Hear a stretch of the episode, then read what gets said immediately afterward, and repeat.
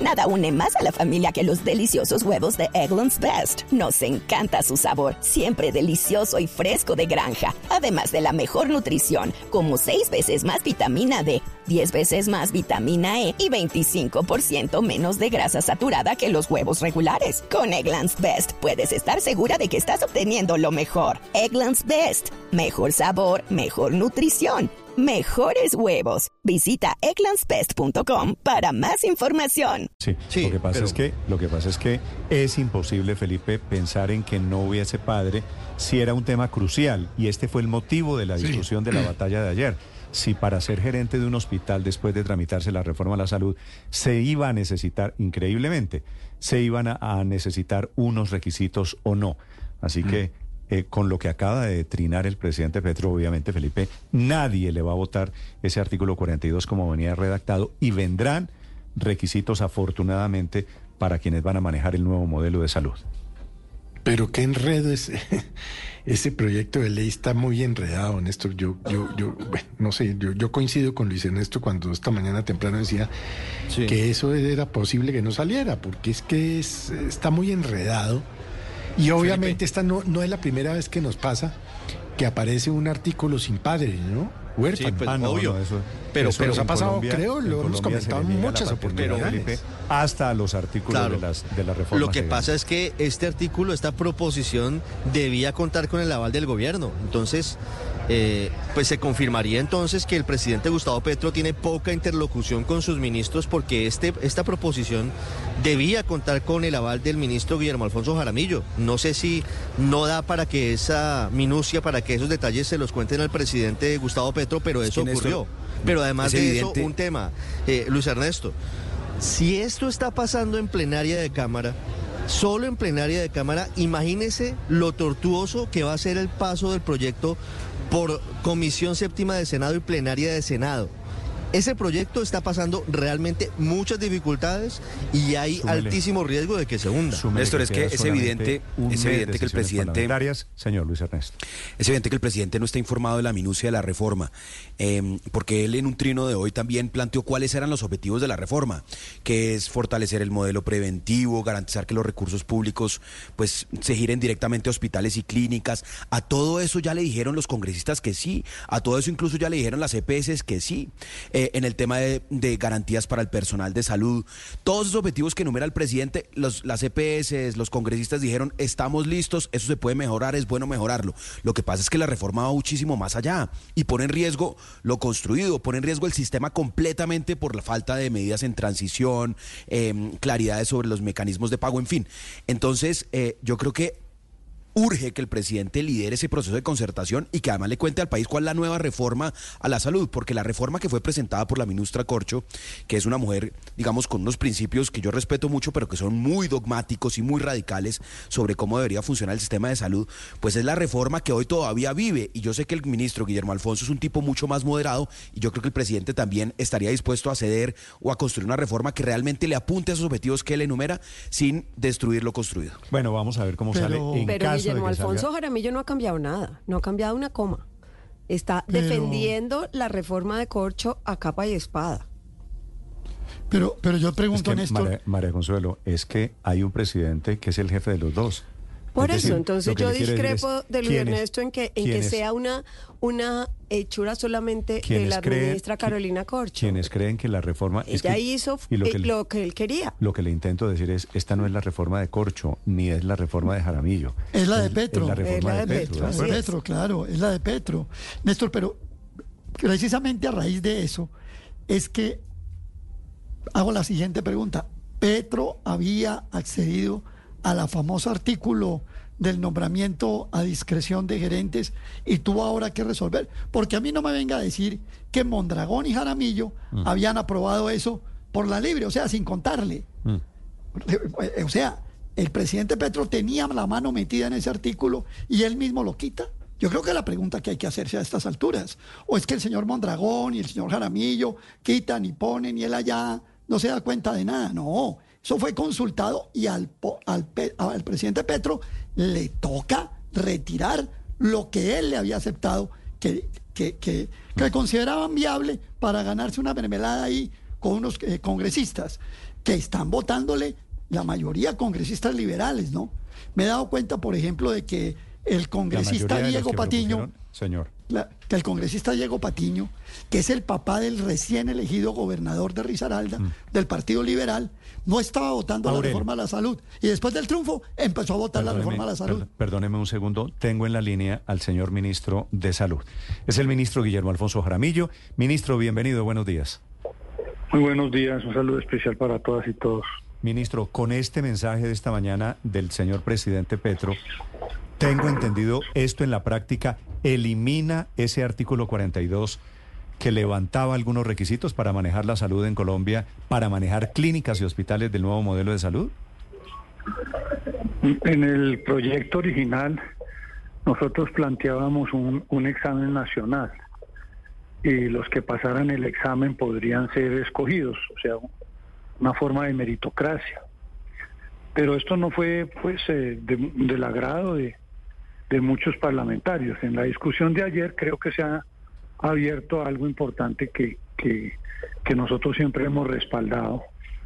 Eh, yo fui secretario de salud del señor presidente de la República cuando fue alcalde de, eh, de Bogotá y yo hice los concursos.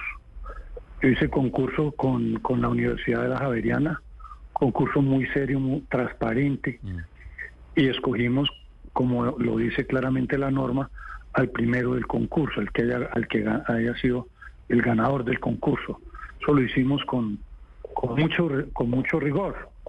Eh, mm, yo creo que eh, todo este debate es importante porque quienes eh, quitaron el concurso, no nosotros, los que se rasgan las vestiduras, esos partidos fueron los que quitaron ese eh, eh, eh, esa meritocracia.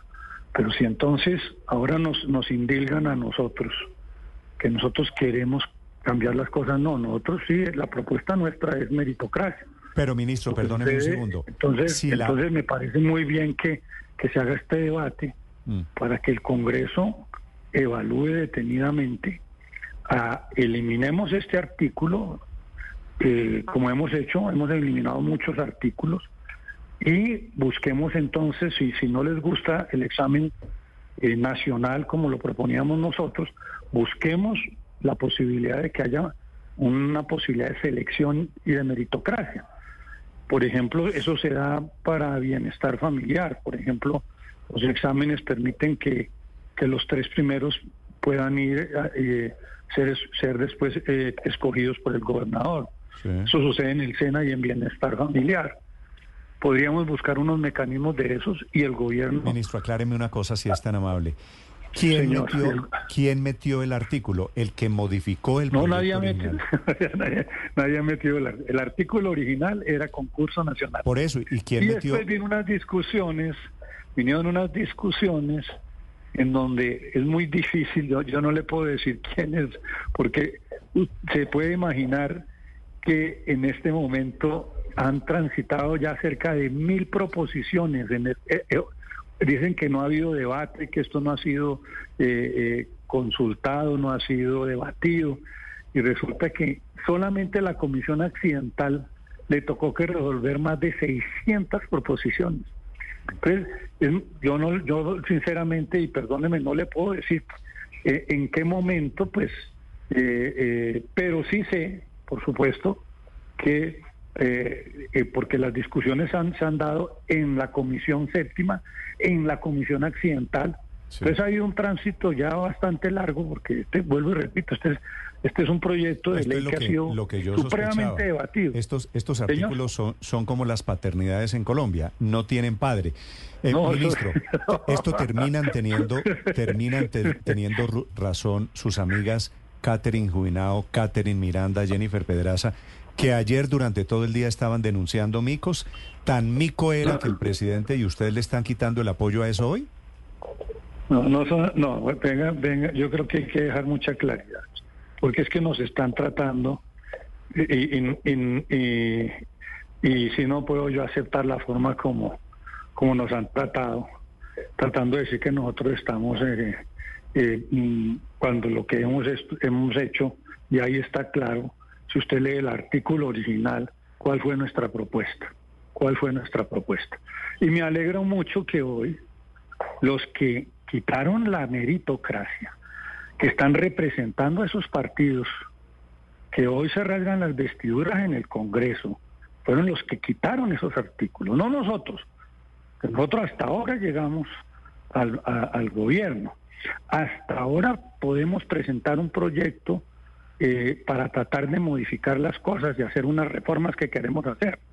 No somos... Nada une a la familia que los deliciosos huevos de Eggland's Best. Nos encanta su sabor, siempre delicioso y fresco de granja. Además de la mejor nutrición como 6 veces más vitamina D, 10 veces más vitamina E y 25% menos de grasa saturada que los huevos regulares. Para nosotros son huevos cocinados de la forma que más nos guste, siempre y cuando sean los mejores. Eggland's Best. Mejor sabor, mejor nutrición, mejores huevos. Visita egglandsbest.com para más información mayoría en el Congreso, somos minoría.